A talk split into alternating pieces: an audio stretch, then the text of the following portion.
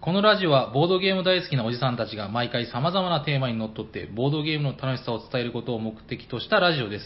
はい、おはようございます。おはようございま喋っているのはヤコウと、 T 斎藤とスミスと、す。サニバタイラです。はよいろしくお願いします。よろしくお願いしますおしゃべりサニバボードゲーム大作戦会、始まっていきます。はい、お願いします。いやー、すっかり秋めいてまいりましたね。はいそうですね。なんか、台風がすごいその、いっぱい来ましたけど、そうですね。台風終わった直後から、なんか、ひんやりしだしましたよね、この、そうっす急ねう。に。うんん。なんだこの 相づち。いや、やっぱりね、あの、僕、あれなんですよ、こう、おばあちゃんに言われたんですよ、この、えー人と人がね、こう、出会って、はい。とりあえず、あんた、天気の話をしなさいと。なるほど。そう、あの天気の話だったら、誰も嫌な気持ちにはなんねえ、みまあたいな。確かに、その後どうこう、転がしていくのかが難しいところなんですけどね。ああ、でもね、僕、やっぱりね、このお店やってて、はいはい。とりあえず知ってる人が来たら、 はい。とにかく天気の話してしてますよ。そう言われてみればそう。寒いっすね、暑いっすね、はい雨降りそうっすね、あーはい台風っすね、みたいな。なんか、なんか喋んなきゃみたいな気遣いをして る。うーん、はいななんかだ、そうですねな、なんだろうこ、この話からこんな追求されると思ってないや、いやなんかそういう気がい。けて うってーんいうことなのかなと。やっぱもうだから自然にやってることなんだけど、なんでしょうね、こう世間話ってあるじゃないですか。うんはい世間話って、その、逆に悪が強くない方がいいんだよね、みたいな。そうですね。まあまあそう当たり障りないところから。うん確かにお店行って何も話されなかったら、あ、歓迎されてねえのかなそうそうと思いますからね。うんそれそう、大事でそす、大事です。と、ここでこう、多分、ヤコウさんが悪の強い話を 出しいやいやいやいや、特に思いつかないてないんこだ。の間、熊本行ってきたんですよ。あ悪が強そおう。はい。で、あの、熊本のボドゲカフェ、ハローハローさんにお邪魔しおーて、 2回目か3回目か、もそそうう、ですね、複数回う。んオープン初日になぜか、たまたまタイミングがあって行って、はい。で、今度2回目うで、ん。ニワラマを置いてきました。おーはい 歓迎されました。そうそうですね、で、一緒に遊 んで、どうでしあたー天気の話されました。 いやいや全然 で、なんかあの、小学2年生の女の子おお。、で、おお。めっちゃゲーマーなに女の子がいて、えーあ、やっぱどこにでもいるんだなで。その子と一緒にカタンをやったり、宝石をやったおり、お。はいはいやってきました、えーニワラマを。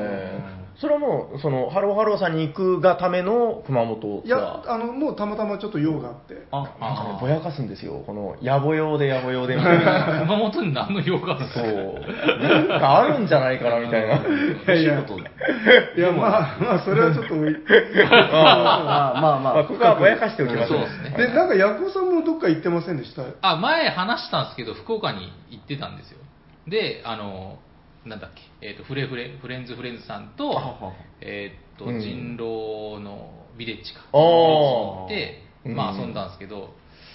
楽しかったです。。やっぱみんな行くんですね、こうなんかね そうですねはいあー僕もだからやっぱ愛媛行った時、そのミープルさんも行ったし、はいううんん、なんか、その、なんていうんですかね、旅行するとやっぱこう、そわそわして、その旅行先になんかあったっけみたいな。ああ、はいいはやい。だからこん今ね、僕の中でも急速にこう、入道雲のように黙々が上がってきてるのが、だから東京、どこに行けばいいんだろうっていう。ああ。あいや確かに斉藤さんでも初めてじゃないですよね、そのそうですね、何軒か行って、うん、今行ってみたいな、お行ってみたいなっていうか、行ったことないのは、あへいへいのオムライスが美味しいって、砂川さんが言ってた。くるまりさん、くるまりさんとか。あー行きましょう、い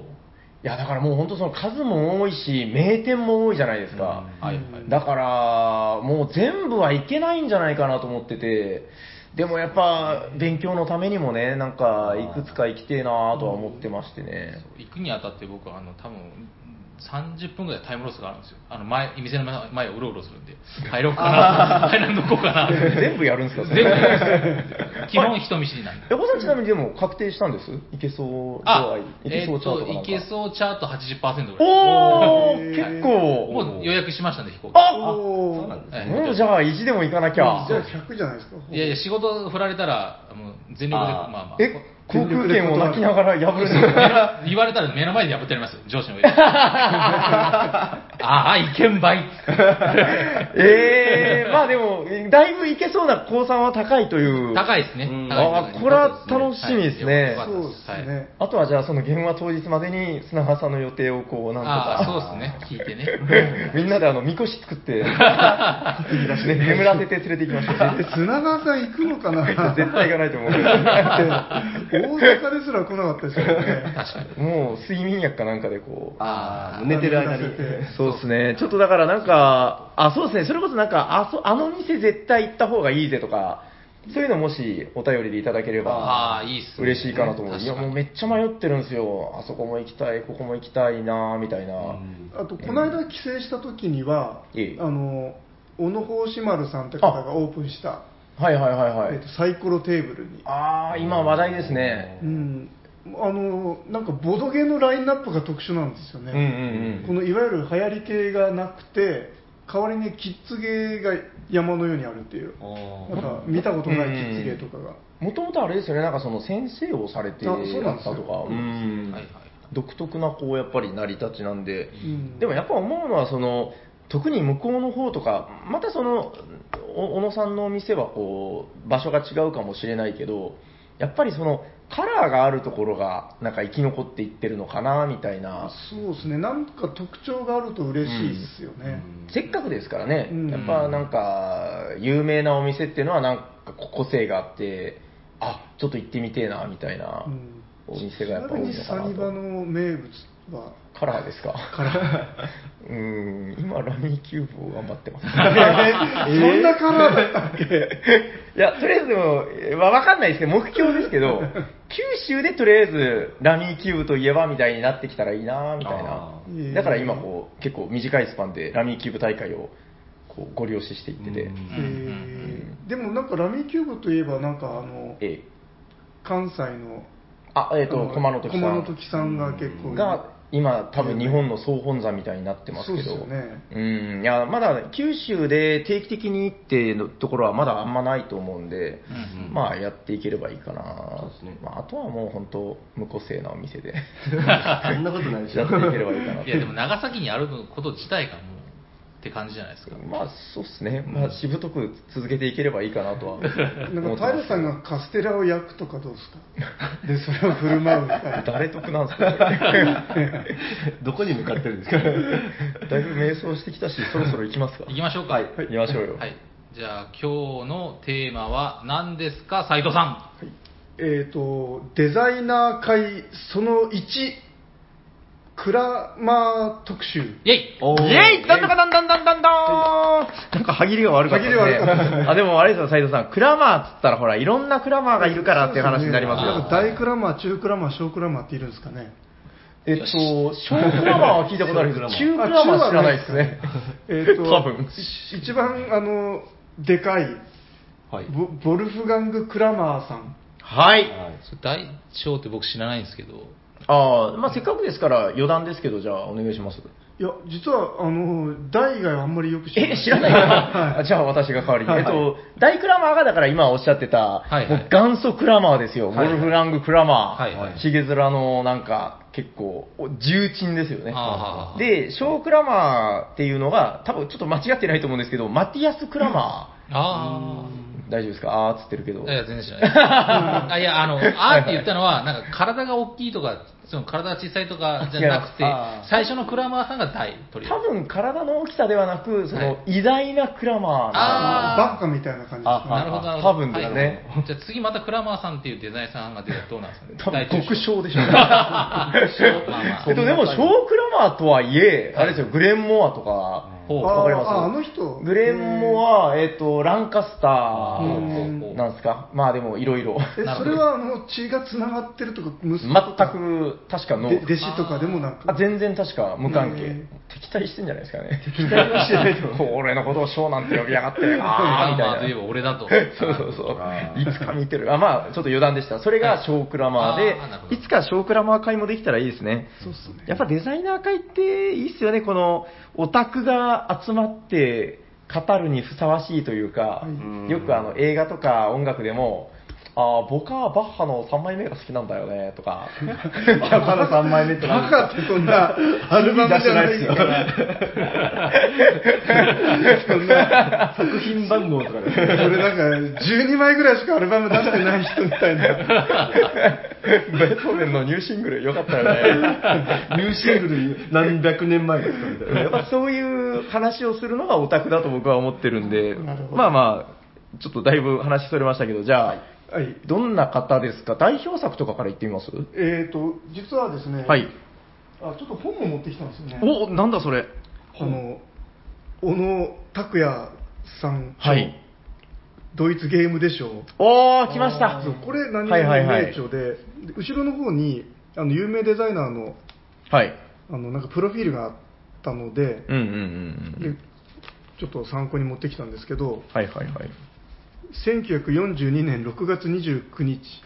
シュトゥッガルト生まれおー、知らない。知らなはい。で、えー、とちょっと自分が驚いたのが、は大学で経営学を修め大企業、うんシーメンスに25年勤務知ってるんですかシーメンス知ってるんですかなんか寿司を作りそうな会社名ですね。 C は海ですよねシース。で C の面といえばはい。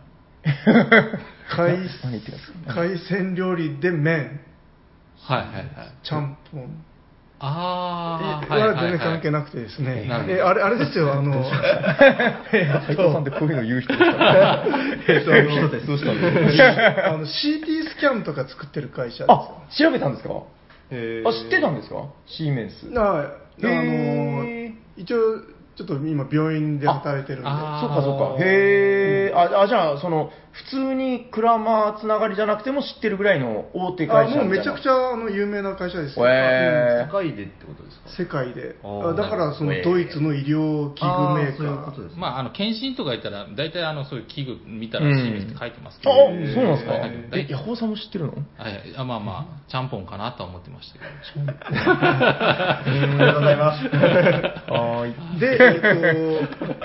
はい途中からもうボードゲーム専門で職業ゲームデザイナーに転身、なるほど。うん。で100以上のタイトルを手掛けてと子なんですけど、うんうんうん。あのこの年表をちょっと調べてきたんですよおこれは激しい年表ですよ。ボードゲームギークから調べたらへえお一番古い作品がはい。 1974年のおー、生まれる前だ。へえ店舗ってやつだったんですよ、ね、知ってます全然知らないです、あのボルフガング・クラマーのデビュー作ですよね。うんえー、どんななんだろどうんななんでしょうほねう店舗なんか申し訳ないけど、聞いたことすらないっすね。そうですねで、うんえー、とここからしばらく聞いたことないのがつ並んでてへいへいで10年後の1984年にあの名作「アンダーカバーで」これが出世作なんですね。そはうみたいですねでドイツ年間ゲーム大賞あ、はあはあはあ、ヘイムリッチコへいへい。ーでそこからあのもう飛ぶ鳥を落とす勢いでうわあもう名作地獄っすね、これは。そうですね3年後のはいは1987い年にアウフ、アウフアクセ、はい、噛みそうな名前。うんこれちょっと実はやったことないんですよ、なんか車の絵のやつですようねん。トラックのなんかやつもうで、古典的名作ですもんね。で僕こもれやでったこまとたないです。ゲーム大賞を取って、えい。でその翌年がフォルム・ロマヌ、あ、これも結構古いんだ。はそうですね、いはいはいこ。れはあの日本語版にもなったはい。名作、うん。で1989年がミッドナイト・パーティー、おー。はいはい。僕が8歳の時。はい。そして94年にニムト。あー、結構開くんですね。そうですね、へーまあ、この間もあの作品自体はいろいろいっぱいあるんうですんけど、まあ、そのみんなが知ってる作品としては、代表作ですね。そうですねあこれちなみに、斉藤さんが作ってきたんですかボードゲーム見ながら知ってるやつをあちょっとピックアップしてきたんですよあー、なるほど。斉藤さんのメガネにかなったタイトルがこう。 そうですねなるほど。へでー。そしてその翌年がエル・グランデすごいな名作しかないなそうですねそしてスリルとこかれ知らないです。なんですか、スリルって。スリル自分もちょっとやったことないんですけどうーんなんか弾をギュうギュう押していく星倉まんじゅうみたいあな。の100ゲーセンであるじゃないですかあのコイン入れるとあー、メダル。メダルがこうギュコうイギンュう落と押しさみたいれな。て溢れてなんか商品を突き落とすみたいなあ、そういうやつ。そんな系のへー。あ今これ全然見たことないなボードゲームで調べへなんえまあまあまどうあいうゲーム全然わかんないですけどへえまあでもこれ言い始めたらもうキリがないぐらいのそうですえね、どうしますなんか、その、どのあたりから作品を話していきたいですかそれともなんか、ヒゲとかにつ いて。ヒゲに。なんか、割と、その、クラマーといえばヒゲっていう、 なんかあの、顔が結構よく出ますよね。あの、うん、さっきなんだっけなんかの、あ、あれか、その、ドイツゲームでしょうの書籍にも載ってましたけど、なんか、その、こう顔、顔、ひ肘をついてじゃないけど、そう、顔の前で手を組んで、あーいい顔してるんですよね。この中で誰が似てるかって言われたら、ヤコウさん似ですよね。ねそうですかうん。まあ、誰かって言われたらヤコウさんですね。そうですよね。あ、やっぱヤコウさん。 そうですね。なんか親戚にはいそうな。あうんあー、あーじゃないです か。ー。あーって言って。えーどのあたりからこう切り込んでいきたいですか、こそうですね。で、えっ、と、うんあと、まあ、有名な話で言うと、はいはい。あの、暴動の周りに特典、あ、あれがついてるのが、ええ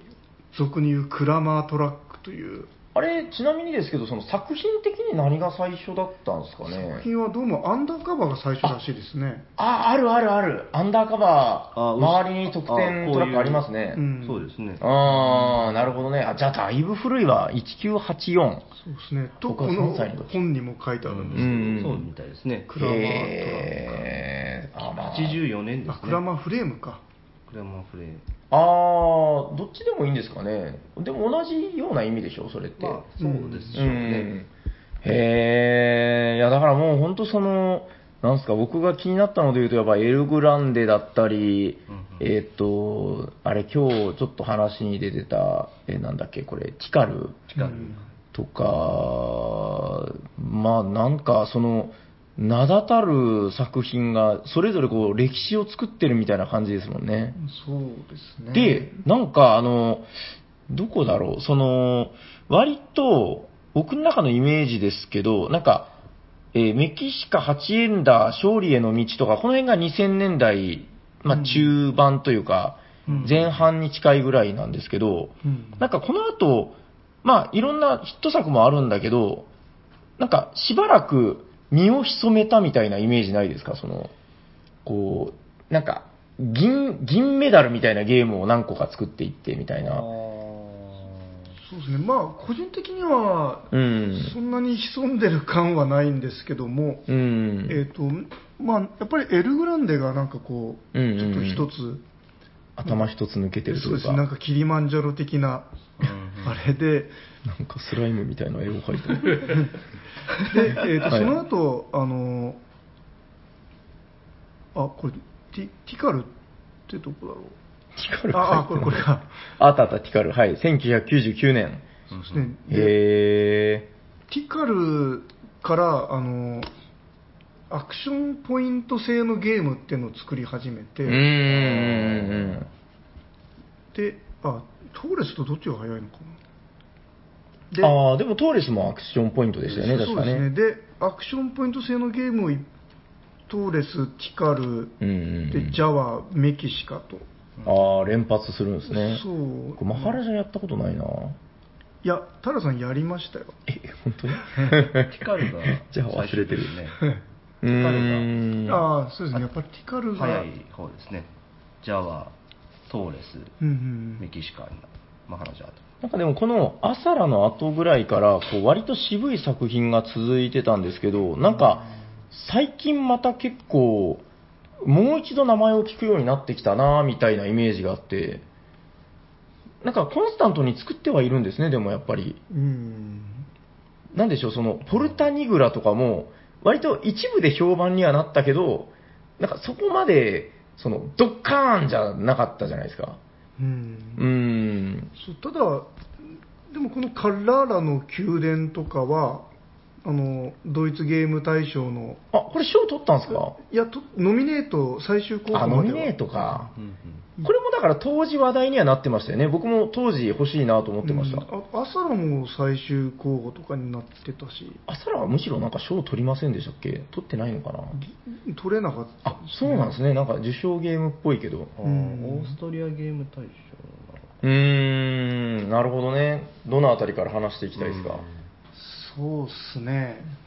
今日はもう斉藤さん切ってのクラマーの話をさせろと。でもなんかもうこの年表の話をしたら大体話したような気がなんか割となりましたね。まあそうだけど、まあ、せっかくだからこう好きなゲームであったりとか、あとちょっと、まあ、興味深いのは、なんかせっかく年表があるから、そのうん、この前期、中期、後期ぐらいの、まあ、ふんわりした話ですけど、はい。うんそれぞれやっぱちょっと違うような気もするんですよね。ね、まあじゃあ手元にあるゲームを見ながらちょっとはいはいはいはい。しましょうか。うん、お願いします。じゃあ、まず何から参りましょう。メキシカおーしかも新版だ。そう はい。そうこのメキシカってあの、はいしばらく入手団が続いてたんですよね。あーそうですよね、9番のあの、いわゆる怖い顔三部作。あーそうで、うんなんかヤフオクとかで欲しいなと思って見てても結構高値になってしまってっていうあれがあったんですけど、はいはいこ。のスーパーミープルがリメイクしてはい。これいつリメイクしたのかなもうもうでも3年ぐらい経つんじゃないですか。うんううーん結構経つんですけど、んでこのリメイクが素晴らしいこれね、激しくコンポーネントがいいことでおなじみ、スーパーミープル。日本だとあれですよね、あの、テンレイズゲームズさんがそう、あーこう、輸入代理店というか。そうですねでもともとはこのプラスチックのうん。コマだったのがこのなんか石みたいな材質のレジンにこれちょっとね、コンポーネントが良すぎるんですよね。そう変わってすごっ。へえ。これなんか自分が持ってる数々のゲームの中でも、うん。なんかこの群を抜いて愛おしい、うーんあ、そんなに。そうですね、うんなんかこれ愛おしいんですよ ねこの分厚いボードにこれをこう並べていくっていううーん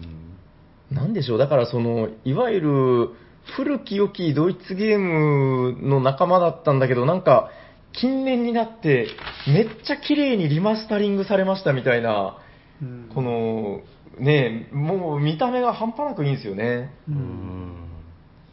え、まあなんか、どんなゲームか、ちょろっとぐらいご紹介します。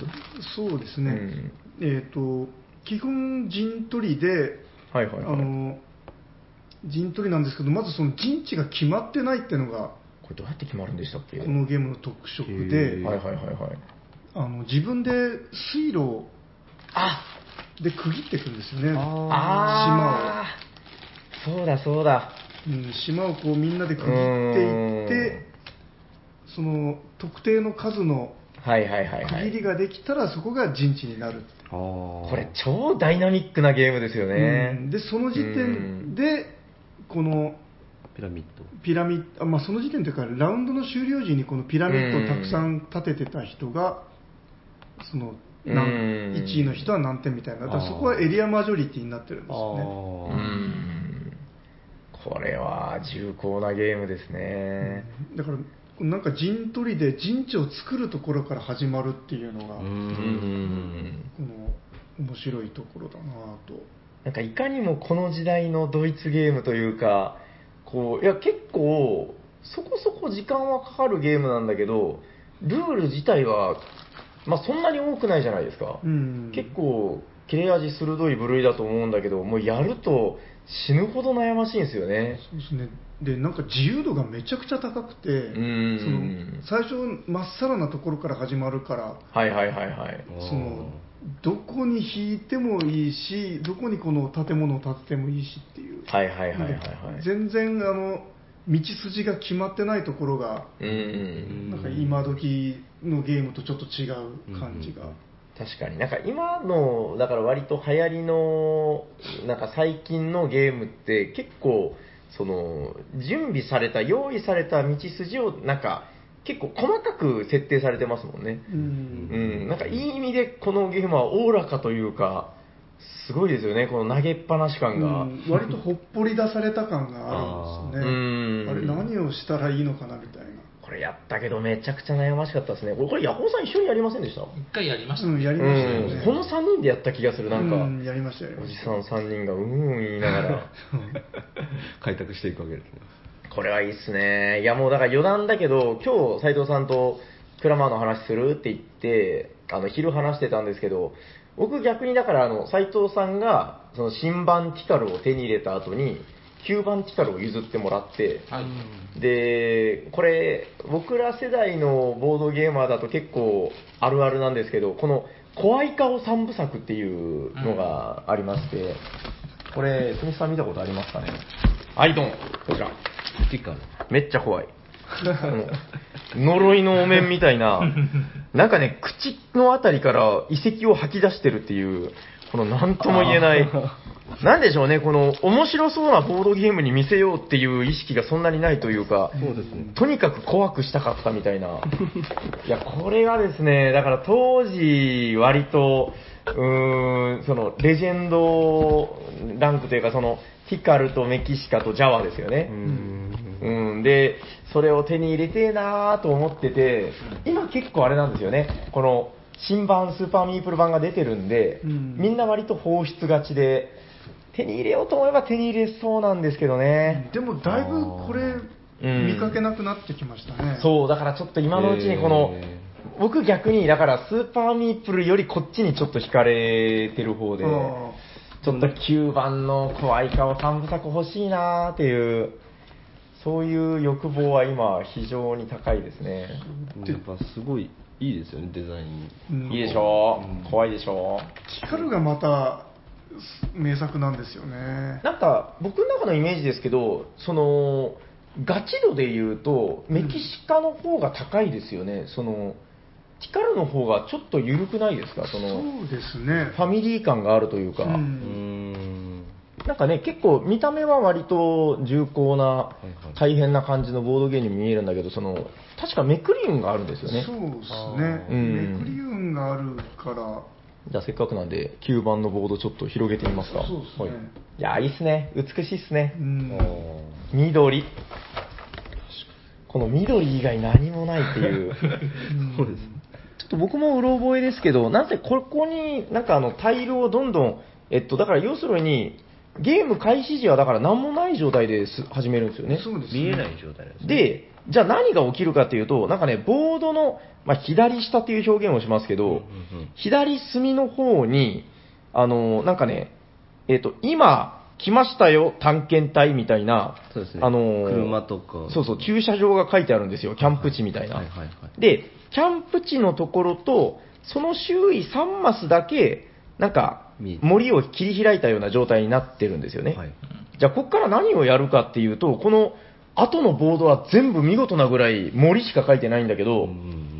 えいどりゃせいということで、こう、タイルをめくって置いていくと、これが、森が切り開かれていくんですよね。うんなるほど。だからこの、えー何もないジャングルを上空から見たようなボードの上に、タイルを表向けて置いていくことで、だんだんね、なんかその、ジャングルを上空から見た深い緑のボードから、この、切り開いた明るい、うんまあ、原っぱみたいなはい。うんタイルが重ねられていくんで、ボードがだんだん鮮やかになっていくんですよね。うんなるほど。これが非常にまず、こう、トータルとして美しい。なんかこの、切り開いていった時の、こう、引きで見た絵っていうのがう、うんんすごくコントラストが綺麗ですよね。そうですね。濃淡の緑が。でそこにこの木駒がこのへい。この散らばる様子がなんかもういかにもこうボードゲームって感じで、はいはいこれ、古き良きですね。うんで、またこの、あれじゃないですか、さっきの新版は新版で、レジン製のすごくいいコマがあるけど、この9番は9番であの、なかなか良くて、この、いわゆる、古式ゆかしいタイル、はいこの、えーまあ、タイル、チップに近いですかね。この、正方形チップみたいなものを重ねることで、塔を表現していくんですよね。そうですねこのなんか、えっと、2の上に3を置いてみたいな、そんな感じですよね。うんで数字がだんだんでかくなるようにで、なんか、あの、一回り小さくなるんですよね。なんか、こうう、んあるところで、こう、え小さいタイルをどんどん、あ、チップまあ、それを重ねていくんで、うん終わった時にはなんとなくこう、神殿というか、うんー、ピラミッド。ピラミッドみたいなものができたように、ちゃんと見えますよというんうんう、うん。うんうんいいですね。本当だうんなるほどうーんで、まあなんか結局これが勝利点なわけだけど、まあやることはちょっと近くて、あの、エリアマジョリティですよね、この、た確かそうですよね。このエリ神エリア殿ごマジョとリに取っていくんじゃなかったですっけえっ、とそのマスに一番駒を置いてる人がこのピラミッドの点を取るうーん、多数派が取るっていうことですよね。そうですね、うん、なんかそんだけなんだけど、これもなんかアクション性でしたよね、アクションポイントそう性。ですあね、うん、ただなんかみあの思ったより割と緩いプレー感なんですよねと思いました僕もなんかやったけどそのチップのめくりとかもあるしなんかチップコレクションがあって、なんか絵を揃えていくだったりとうか、んうん、まあちょっとだからね今またこのチカル久しぶりにやりたいなーっていう欲が割と湧いてて、あと得点計算もうん、うん全員えーあの同時に計算するんじゃなくてああそれぞれ自分がアクションしてから点数入れるはいはいではい終わはいったらはい隣の人がアクションしてから点数入れるなんで、うんうんうん割とその自分有利に動いた後に点がもらえるから、はいはいはいなんかはいはい割とあの緩い感じが、うんいいですよねこのジャングルを探検してる感っていうのが非常に、なんかロマンがあるんですうよんね。やっぱなんかこの時代のドイツゲームというか、ボードゲームっていうのは、あーななんかやっぱりその特有の空気感がありますよね。こう今のゲームが進化した代わりにこう失わってしまったみた いな、なるほど。うーん、文明の発展とともにそこはねそうそう、やっぱあると思うんですよ。で今時のオモゲーと比べるとこうルールがだいぶ少なあい、あ。そうですね、仕組みは非常に理解しやすいゲームですよね。はい、ということで、ティカル、怖い顔三部作、ティカルでございました。ちなみにこのティカルもはいスーパーミープル版は非常に愛おしく、 とにかくスーパーミープルのやつ好き なんですね。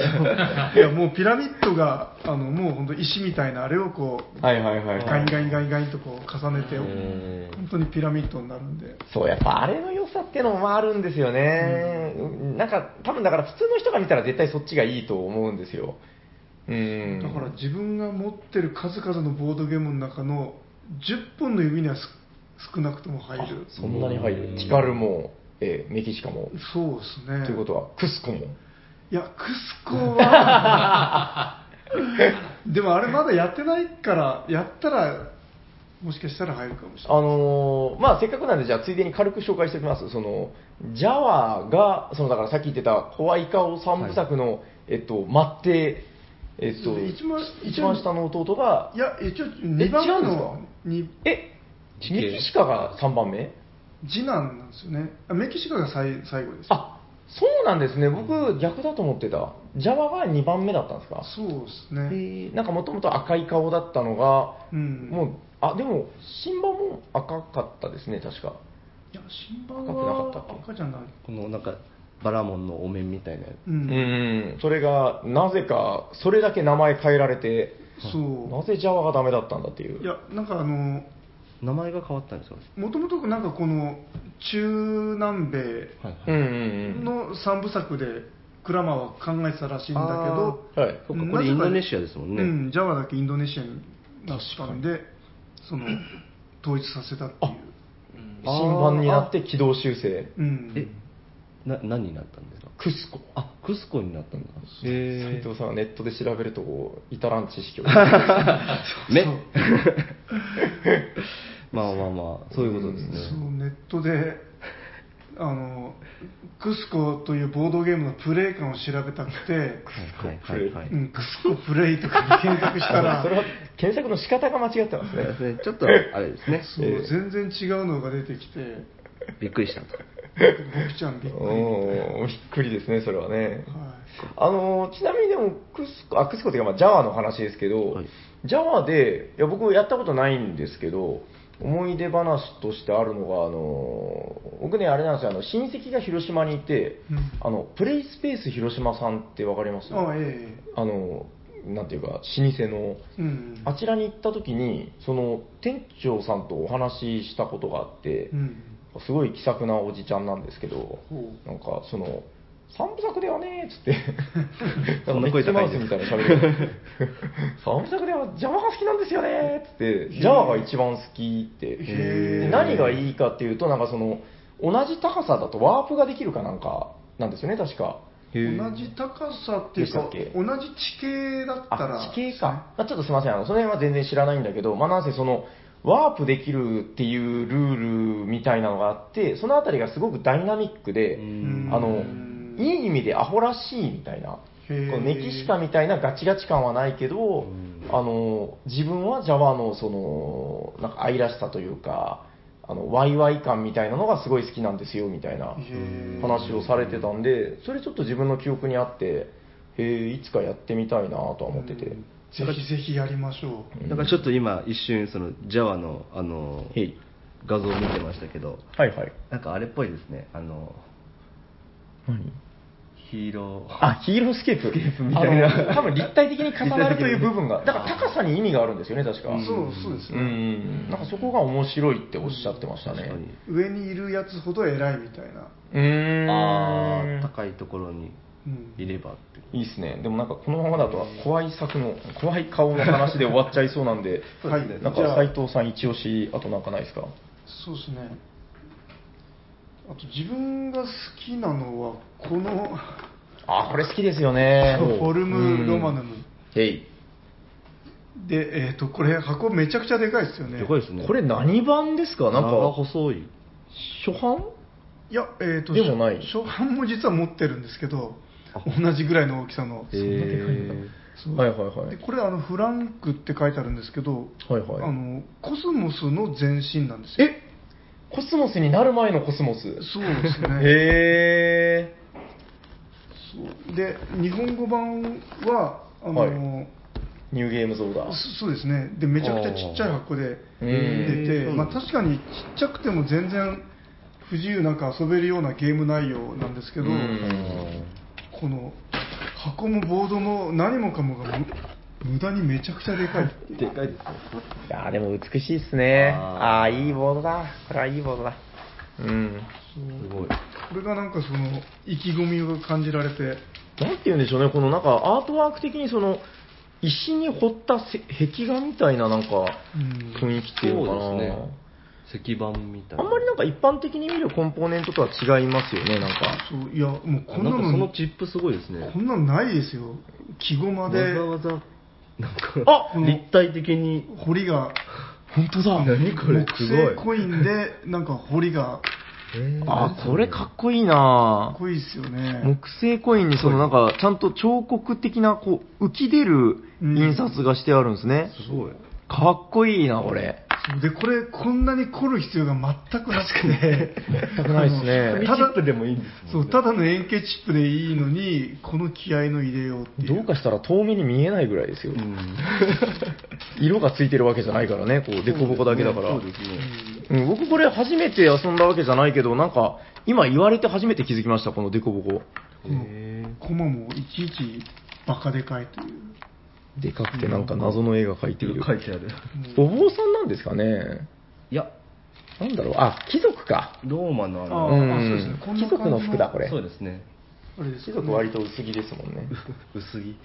布を布をまとって、うんなんていうんです肩掛かけがちねあのこういう斜め掛うけの、ん。まあ、どんなゲームかぐらい話しておきますそうですね、なんかえー、と手番には自分の駒を1個置くだけへいへい。で、えー、と 10, 10個とか8個とかうんうんうん数が決まってるんで、だんだん置けなくなったら次は今度移動させるというすでに置いた駒を移動させるああ、そうだそうだ。で、えー、とエリアが、えー、と1234567 7×7 だったかなあ、そうですね。 34567ー49マスがうん。 1234567エリアに分かれてるとはいはいはいはい。うんでうんえー、とそその区切られた枠に全部コマが置かれた瞬間にうん。あのエリアマジョリティをするんですよね、はいはいはいはいはいはい。でその一番多くコマを置いてる人が、うえんー。とそのまあ、マス目分の得点を得るとで、で2番目の人もちょっと点が入るはいはいはい。でそこにコマを置いてなかった人は逆にこの失点をするっていう、はいはいはいはい。そっか。うんで、えー、とそれをその各エリアとあとその縦の列縦横の列でも同じ作業をしてうん。列に全部コマが置かれたら得点っていう、これ確か斜めもありましたよね。斜めもありますねこれもでもめちゃくちゃシンプルですね、こそうルールだけ聞くともうもう本当にシンプルなんだけど、そのやってみるとそのここにコマを置いてしまうとあう。のん。他の人に有利なようにうん決算がされてしまうのでうんあえて置かないとか置いてあったのをあえてこのどっかに移動させるとかまあ言ったらだからアブストラクトになるんですよね、おそらく運の要素は。そうみたいそうですねこれもなし。完全にあの多人数アブストラクトなんですうよん。ただなんかやった記憶、苦しかったけど、なんかそんな、なんて言うんだろうな、意外とギャーギャー言いながら遊んだ記憶があるんですよね。まあそうですねねやっぱ多人数っていうところがいいのかな。でそのすごくよくできてるのが自分一人の力だけではマス目を埋められなくて、そうですねあーうん協力もちょっとあうる、ん、他の人と協力しないというう、ん。でもやっぱ考えてみると、この時期のこうクラマーっていうのは、そのエリアマジョリティの名手だったんですかね、なんか、これとかもうほら、マジョリティ特化のゲームじゃないですか。そうですね言ったら、そのエリアのマジョリティ、縦のマジョリティ、横のマジョリティ、斜めのマジョリティみたいな、マジョリティしかやってないゲームですよね。これがでも初期か。確かに今ちょろっと話しただけでもマジョリティって言葉が結構そうですね。なんか出てきてます よね、マジョマジョ。まあ、あの今更ですけど、まあ、多数派という、だから、なんか選挙っていう言い方もしますよね。あのうんなんかよくエルグランデとかも、このエリアごとに選挙をやってるんだみたいな。うんで、まあ、票を集めたら点数が入るよみたいな。そのエリアで一番票を集めた人が一番いい得点、ただやっぱりこの手を変え、品を変え、それぞれに持ち味が違うというか、そうですねうーんやっぱでもやっぱその根っこのところがそのマジョリティマジョリティ職人というか、うん、やっぱり上手なんでしょうね、これの作り方が。あなんだこの折りたたみ方。すごい、屏風みたい。このゲームは最高。もっと小さく折れるだろうって、突っ込み入れたくなるけど、なんと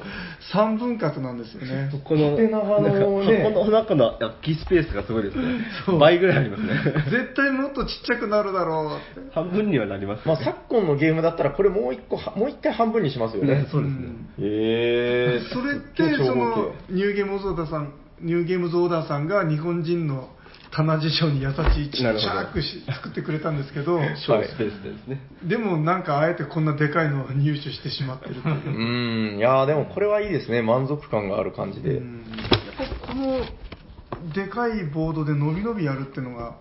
うこん。れがやっぱちょっとなんか贅沢感があって。やっぱりコンポーネントはでかければでかいほど満足感がありますからね。 うん、えっと、フォルム・ロマヌムですね。噛みそうな名前。うんロありがとうございます。どうですかあとなんかあります紹介したいやつ。じゃああと、一個ぐらい言ってみますああ、それですね。そうでトーレスダダンダンダン。これもでもあれですね、やっぱ考えてみたらリメイクされまくってますね。うんこれも確か去年だったか一昨年だったか、綺麗な新版になって。えー、ともうちょっと前にもであの出てましたねあ、何回かされてるんですリオグランデねとか。うん。からあ、これめっちゃ古いやつですかもしかして。ちなみにトーレスっていうのはあこれ初版のやつですねあ、初版持ってるんですね。へまあ初版初版初え。版、はい。初版。 はいちなみに。このトーレスっていうのはあのトーって意味があるらしくてへい。うんうんうんそうですトーレスでちなみにググると、うん。あのサッカー選手がよく出てきてあなんだっけ、フェルナンド・トーレスみたいなやつですね。で自分的には馴染みのあるサッカー選手だったんですけど、ううんそれがあのサガン鳥栖に来たって知ってますああ、なんかその、ああ、はいはい。割とそうですね最近というか、まあ、年取ってから来たみたいな感じですよね。うん。あのあのボ登ード録ゲームと同じ名前のトーレス がなぜサガン鳥栖にまあ、世間的には多分逆です よね。そうですね。はいはい。じゃあ、どんなゲームですかそうでこれの特筆すべきはこのボードの車両都度がすごいんですよあああ、いいですね。なんか、童童話というか、絵本の世界みたいな。確かあ。そうですね。ああ、いいアートワークだ、これは。これやっぱ初版が良かったんですかこう、斎藤さん的に。そうですねえっ、とリメイクされてからボードがあのもうちょっとうん。なんていうんですかね白っぽい感じになったんですよこういう、これいいですね。なんかあったかみのあるレンガカラーというか、うんでそうなんオかレンジっぽ切い。り絵みたいな感じで、その新聞とかを貼ったようなあ本当あれだ。使ってますよね、本当だ。うん、うん、全体的にやっぱ童話、偶話の世界みたいな。ううん、んいや、本っぽいですね。いや、これはいいアートワークだわ。で、どんなゲームですかそうですねでこれはこのあの立体白駒をへいへい。積み上げていくという、いいですね。このなんか、お盆のような。おぜね、ん、日本の貴族がご飯食べる時に使うやつ ね。温泉で出てくそうでるやつすですねね。で、えーとまあ、これ、今、駒があって、また例によってアクションポイント制で、ははいはいこ。れを移動させたりい。しながら、この白をどんどんでかくして、うんうんででかくした城の高いところに行きましょうみたいなうーん。というゲームですねこれ目的は何でしたっけ高いとこに行けば勝ち。いやえー、とですねなんか違いましたよね。段数かける城のでかさの点数が入るんですよそれが俺の城だっていうのはいやえー、と俺の城ってことはないので、ないんだ。えー、とみんなで作ってみんなで上の方に行ってもいいんですけどまあ、そうすると差がつかなくなっちゃうのあーなるほどなるほどなんかなるべくじゃあ自分だけ登ろうみたいなでそうです感じねでしたっけそうであうんやのった気がす登るのに制約があって1段越えまでしか行けないんですようんうんうんうんうん2段以上あると,、えー、とこうこういうジャンプああ。 2段飛びができないので、はいはいはいはいはいはい一段ずつ上がっていく。そうですねなのでもうその壁を作ってしまうと他の人が入れない自分だけの城が出来上がるのであっかそっかーそれをひたすら高く広くうーんなるほどなるほどなるほど、うんなんかこれ確かあれですよねこれもワープみたいなのありましたよねこうなんか同じ高さだったらシュシュシュシュっていけるみたいなそうですねなんか中同をじ高さだったっけくぐるっていうのができるんですよね確かそうですよね階層がつながってみたいな、はいはいはい。あとあうんのスルーができますねここからこっちにスルーが、うんあそう人の見てないところでは瞬間移動で歩けるみたいな、うんこれが結構爽快感があったような気がするーうーんですねで、まあ、これだけだと割とガチのアブストラクトなんですけど、アクションカードというのがああっーてあったはいはいはいはいでなんか割とずるいことができちゃうよっていうう、ーんこれ面白かったですようね、ん、ああそうかだから考えてみたらその仕組みっていうのも割とそのエルグランデってそういうゲームじゃないですかそのアクなんか割とガチのえっとエリアマジョリティだけど、毎ラウンドそのアクションカードが出てきて、うんあーなんかその辺もやっぱ名手なのかもしれないですね、なんか。それ面白いですよね、その結構派手な効果というか。そうですね、うんこれもやっぱりいわゆるエリアマジョリティ。いやこれは違うのかなえーそうですねこれはエリアマジョリティではなくて陣取りそうですねまあ高いところを目指す目指す。そして、うんうんううんん、だから俺だけのいいポジションうをん。はいはいはうんい。作り上げていくみたいな、あれあの新版っていうのは、スーパーミープルじゃなかったですか、うんですよね。その最近のって知らないんですけど何年か前にうん。出た新版はリオグランデ社でなんか緑っぽいボードとあと灰色の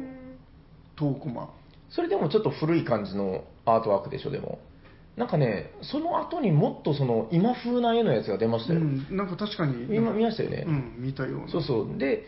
今風なやつ確かスーパーミープルではなかった気がするんだよなんかこの立体的なコマとかを見てたらめっちゃスーパーミープルっぽいですけどね。違うのかなあ、でも結構コマ良くなってるな、新しいの。ちょっとネットで見たらね。うーん、でもいいっすね、トーレス。うー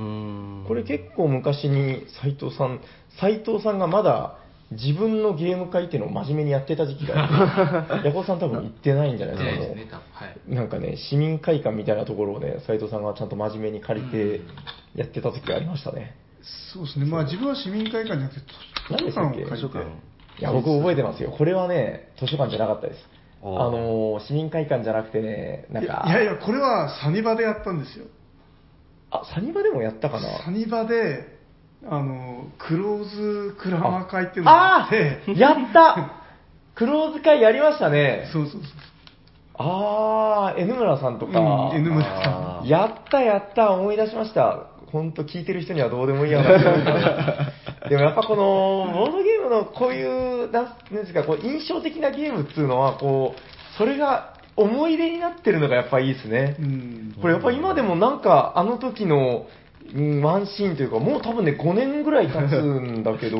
結構前ですよね、結構うやったの前です。もう9店舗だし、うんなんか冬だった気がするなあれです、あのー、えっと、あれなんですっけ、えっと、ワレスの、ああれ、スウェーカー。そうそうそうそう、スウェーカーの雪、わかりますあの、二人用の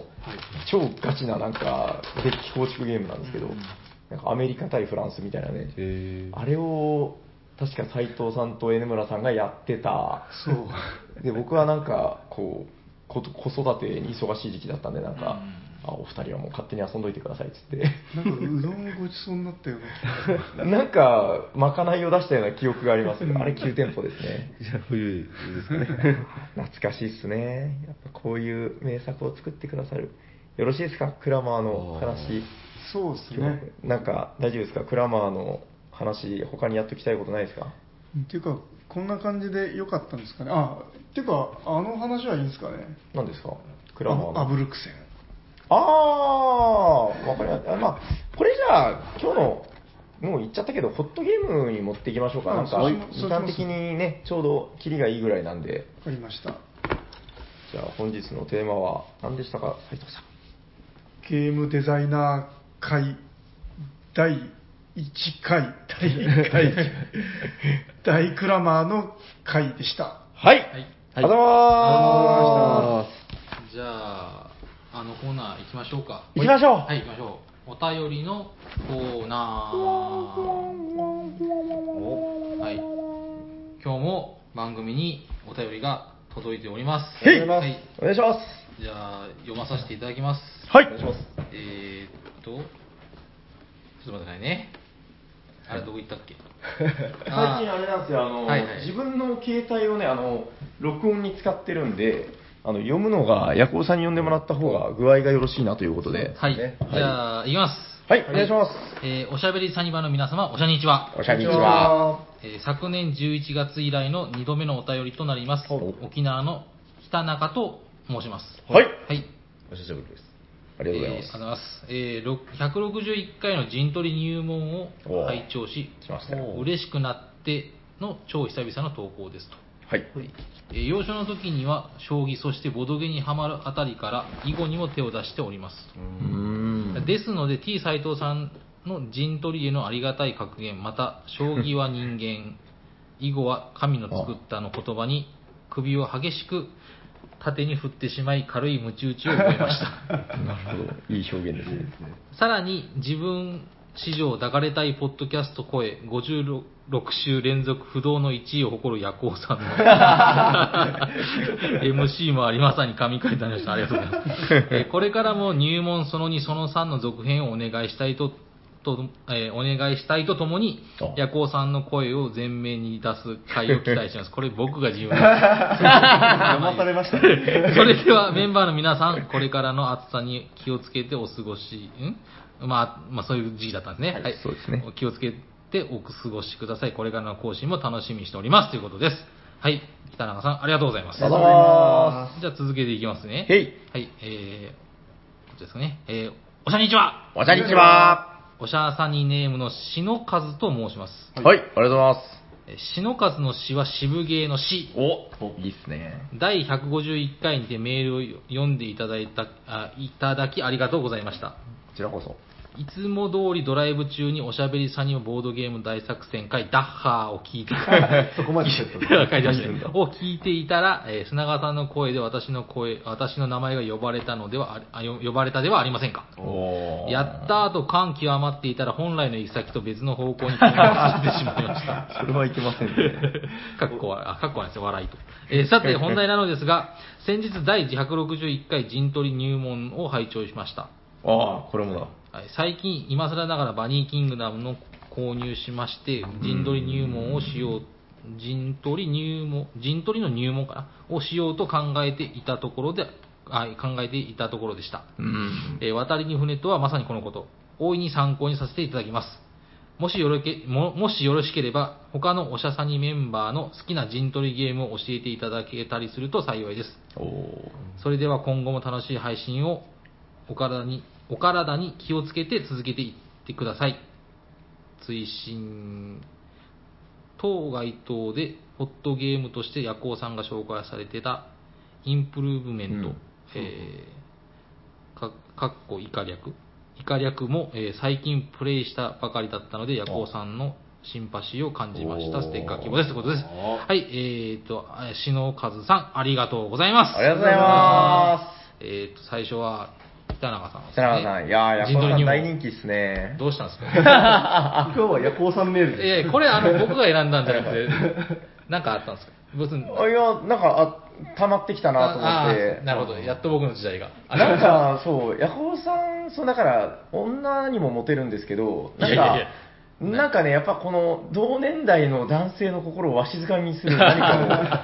を持ってるんですよね。 そうなのかな。ちょっとよくわかんないですけうど、ん、なんかちょっと僕とかだと、精神年齢がちょっとお幼すぎ て、ちょっと舐められてるみたいなところがあって、あやーっぱちょうどいいんじゃないですか。あの多分ですね、もう、うんあのー、平さんとか砂川さんはもう言わなくてもファンだと。いやいやいやい夜行はもういちいち言わないといけない という同情されてる。まあ嬉しいですけどね。嬉しいですありがとうございます。いや、でも本当2通続けて、で、その、陣取りもやっぱり好評だったんですよ。そうですね斉藤さんが持ってきた陣取り会。おーあーよかっ たです。え、まずは北中さんが何ておっしゃってましたっけえー、と第二その入門のその2その3の続編を楽しみにしたいということですね、あーあはいと、ヤコウさんに抱かれたい。 声をずけ全面に あまあまあいいですあそれはまあまあそれは余談ですけどああ、そうですね。まあ、ん あ、だから、わかんないですけど、あ、はい北中さんどうなのかななんか、もしね、ゲームマとかで、わかんないですよ。お会いする機会、これからあるかもしれないですけど。ああるかもしれないですねはいいや、だからゲームマっつうのは、この僕らが普段ツイッターとかで、はいはいこの電波の世界で出会ってるいろんな人が、こう生身で歩いてるわけですそかうら、ですよなるねほどなそうそうそうヤホーさん抱いてって、通りすがりのおじさんから言われた はいら、はい抱いてあげないといけないですよ。今流行りのおっさんずラブ。そうあ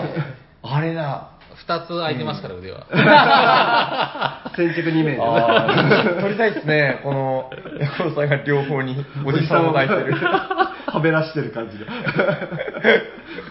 犯罪級の写真になり暗闇の夜行さんが お待ちしてます。ホッじトゃだあな。あれですね、あの、あまあ、軽い宣伝ですけど、あの、ブース長崎っていうのあがあ、こんな名前でしたっけえーとチーム長崎。な長崎ボドゲチーム。あ、それ。あははいい。あの、まあ、今度改めてまた詳しくご紹介しましょうかね。なるほど。うんええ、なんか言いたそうですけど。いやいやいやまあ、おは楽いし。みにと。たっぷり時間は取りますんで。ははい。いえっと、それに、じゃあ、なんか、なんか来てくれたら、じゃあ、ヤコウさんの腕枕まで。 そうそうですねハつグけますハグぐらいはして くれる。で夜行さんもゲームマに行けそうですということあそうですねはいお聞きしてますんではい頑張りますはいはいありがとうございますで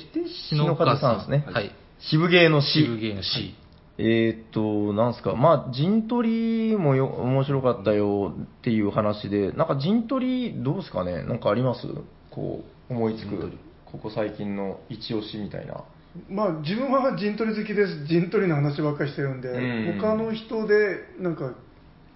きな陣取り系何があるかな、なんか最近でもなんかやったぞ、僕、定番で陣取りで、でもなんかね、こういうのを思い出すと時間かかるんですよね。なんか斉藤さんないですか、こう、これ、これぞというやつ。あ、あれが、いや、すいません、まだやってないですけど、あの、話題ですけど、あの、パリ、光の都うんあれ、めっちゃ陣取りじゃないです。いやあ違うんだ。鳥というよりもあ、じゃあこの話は忘れてください。違うんだ。あのなんかテトリスっぽいうんあー、テトまリたスちといょうっとか違うのか。黒パズル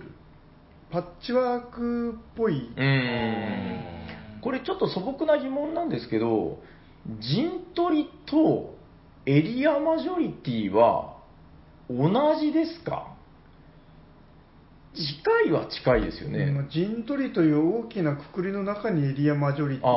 るんじゃないですかねああ、じゃあまあやっぱ分類りの、中でってことうんそう、あなんていうか、まあその同じ穴の無地なって言ったらなんか言い方悪いですけど、まあ近い種類ってことでいいのはいいんですかね。うんでもエリアマジョリティと囲碁みたいな陣取りは、まあ、ねなんか全然違うっちゃ違うし、うんそう思うんですよ。だからその言ってた選挙っていう言い方は確かにこう的を置いてるなというか、ううんーん、僕の中でもそれをこう同列にこう言っちゃっていいのかなみたいなところはあって。うんまあ確かに違うっちゃ違うけどでもやうっん。ぱり似てる要素も、まあそうですね多数が優位になるってことですねまあ陣は取ってるわけですからね、うんその取り合ってるというか、まあ確かに僕がふと思い出したので言うと、あの僕やっぱずっとシャハト好きなんで、あの久しぶりにチャイナやりたいなっていう、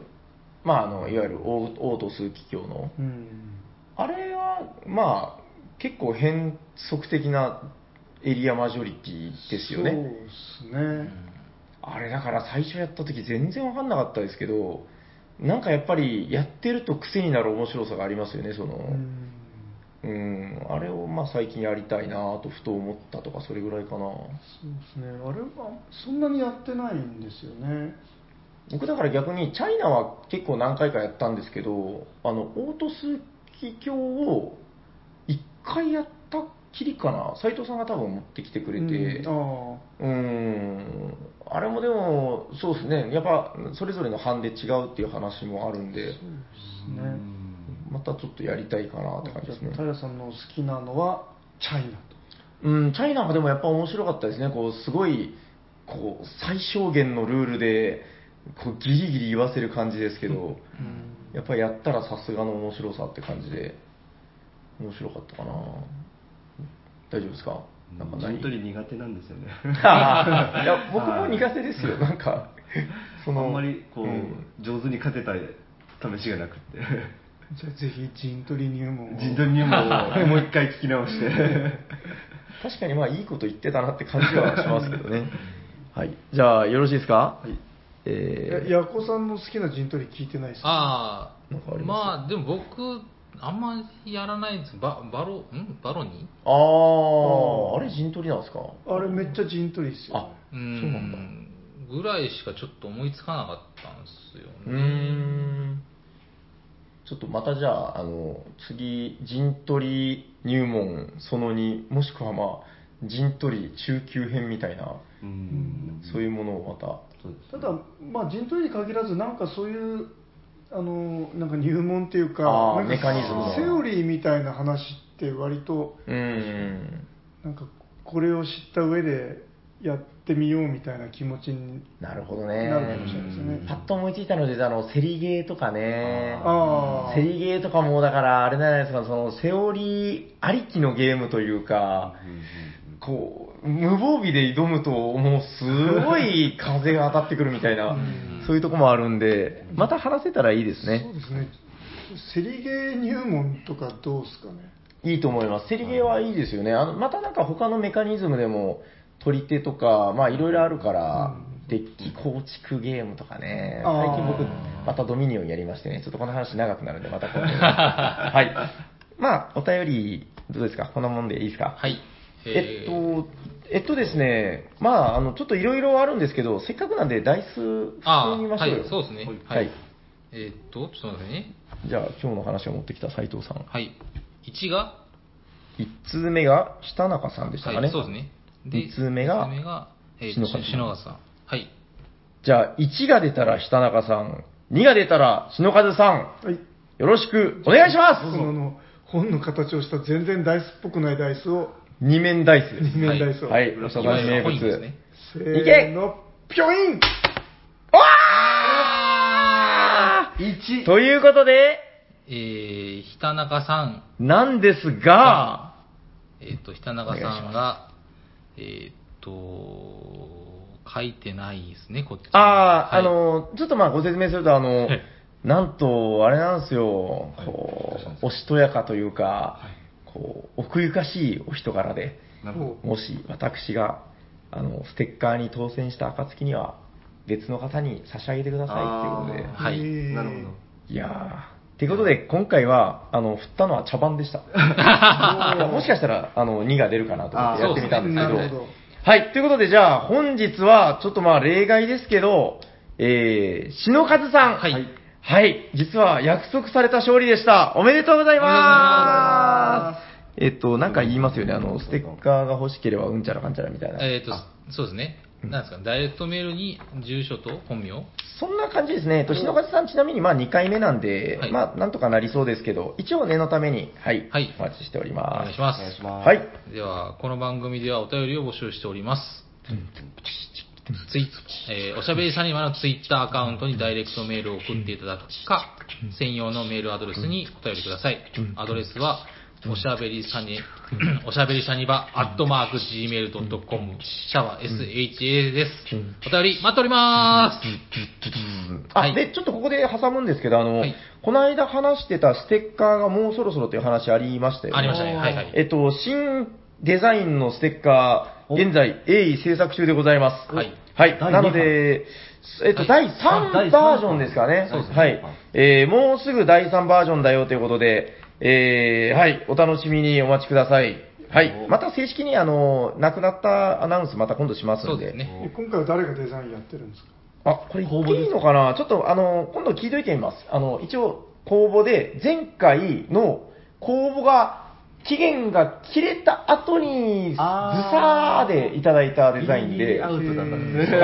ね。い。あの、まあ、一応、いただいた、前回の公募でいただいたものなんですけなるど、まあ、お名前出していいかどうか、今度聞いときます。はいはい。ははい。ということで、楽しみに。めちゃくちゃ素敵ですよ。はい。は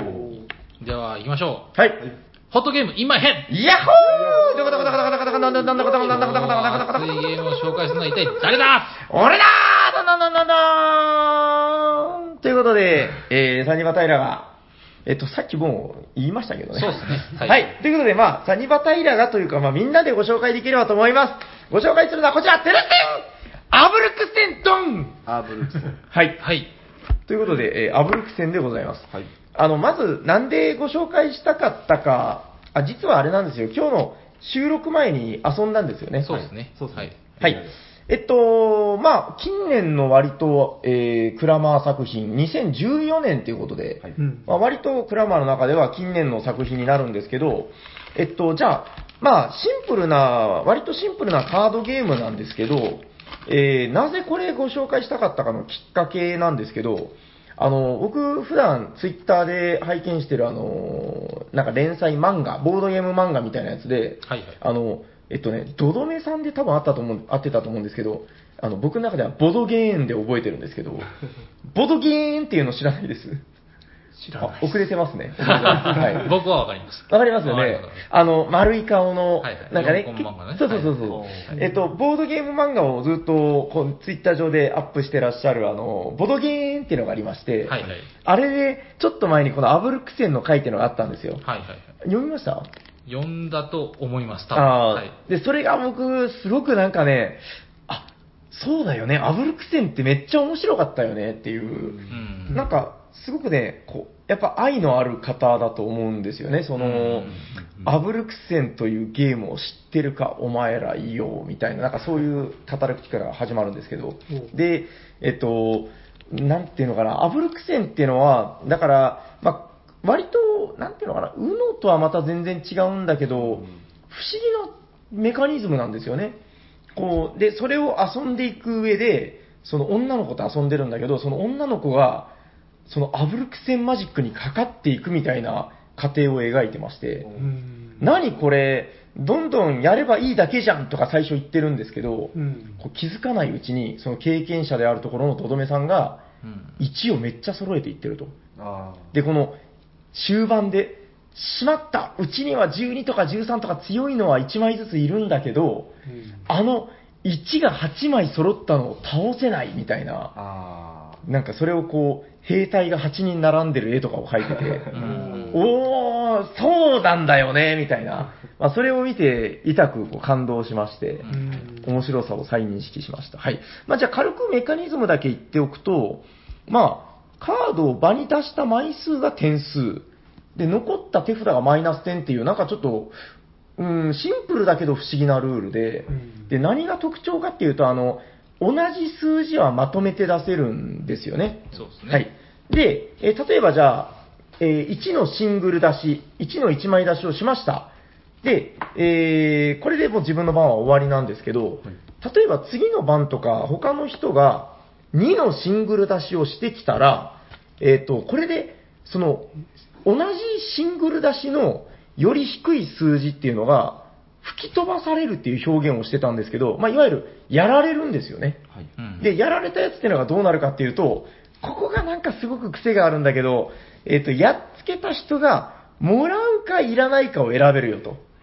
で、もらわれたらもうそれで、えーもらわれた人は代わりのカードを補充しないといけない。はいで、もらわれなかった場合は、その人が、やられた人が、捨てて補充するか、そのまま手に戻すか。なんかこのあたりが、言葉で説明しても全然面白さが伝わらないんですよね。まあ。そうですだねから何みたいな、うんそのあたりの、いや、ほんとこの、やらないとわからない感がすごく強いんですけど、あのーなんて言うんでしょうね、やっぱジレンマがありますよね。うんうんこの最後残った手札がマイナス点になるんで、手札を増やすことは、マイナス点を増やすことになるんだけど、はいでも、えっと、人のカードをやっつけて手札を増やさないと、勝利点のプラスは増えない。うんうんうんそうですね。で、うまく同じ色を集めることで、その、低い数字でも防御力が上がるんですよね。うんうんいわゆるだから、1の8枚出しをされた場合は、2以上の数字の8枚出しをしないといけないんで、はいはい。ほぼそんなのやられないよと。うんだからその弱い数字でも固めていくことで非常に強くなってきますよと。この辺のだから自分の手札を育てていく感覚なんかもあったりして、うんこれはだからやっぱり今日久しぶりにやったけど、異様に盛り上がりましたね。そうですね。そうですねうん名作枠間違いなしというか、このやっぱり、クラマーの中でも、軽いゲームってやっぱり若干流されがちだと思うんですけど、このアブルクセンはちょっと流したらもったいない、うんあの、ニムトとまた、趣は違いますけど、うーん、歴史に残る名作芸なのかなって再認識した次第でございます。どうでした今日やって。すいやめちゃくちゃ面白くて、ねうん、で、うん。この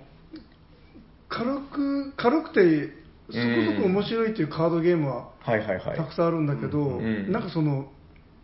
めちゃくちゃ面白いみたいなのってうんなんか難しいっていうか何が面白いんだろうみたいな、うんうんでこのなんかアブルクセンはなんかこう熱くなるポイントがあるじゃないですかわかります。はいうん、そうなんですようね。ん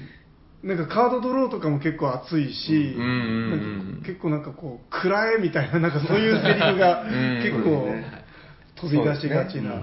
そう、だからこの、やっつけたときはやっつけたときでジレンマがあるんですよね。そううですんね。そのやっつけたカードを、要するにそのだから、やっつけた人が没収すると、それが手札に来るんで、でも、横の隣に座ってる薬王さんが、あと手札5枚ぐらいでニヤニヤしてる。そうですね。はいあれこれ、この7枚の2を回収したら、俺はただマイナス7点を食らうだけなのではないか。 はいはい。夜行さんが出し切ったらそこで終わっちゃうけど、みたいな。そうですね。そこででも、えいっともらう勇気だったり。はいうんあとあのバフダうんがこう良し悪しが出てくるじゃないですか。そうですね。でやっぱりこの阻止したいけどそれをするといい札が取られてしまうってういうんジレンマもありますよね。やられたい時とかあるんですよね。ありますあります。斉藤さんが言ってたけど、なんかあの、やられて嬉しい、なんか こう、そう魔女の鏡みたいな。てかむしろ右票とかやありがとうございます、みたいな。やられるとめっちゃ嬉しういんそこもでもやっぱ流れなんですよね。こう、バフだ、今補充、見えてるカードから補充ができるんで、今補充したい時とか、したくない時とか。そうですねうんでもその終盤はもうそのやられてこの組むみたいな時もあるしうんうんですね、その辺のこう展開の妙というか、やっぱりだからこのカードゲームのこういう作品の中でアブルクセンっていうのはこう頭一つ抜けてる名作なんじゃないかなっていうのをう、ん出た時っていうよりも、このやっぱ久しぶりにやって再認識したみたいなそうですね感がありますね。うんなんかこういう熱くなれるカードゲームってそんなない気がうん、佳作は多いんですけどね、なんかそのうんやっぱカードゲームって、この域に達するまでの名作っていうのはなかなかやっぱ難しいのかなっていう。うんと思いました。ということで、本日ご紹介したホットゲームは、アブルクセンでございました。ありがとうございます。じゃあ、終わっていきましょうか。はい。はい。えっ、と、もうないですかね。は。はいい、大丈夫です。はいえー聞いてくださった皆様、ありがとうございます。ありがとうございま喋っていたのは夜行と、 T 斎藤とスミスとす。サニバタイラです。ありがとうございました。ありがとうございました。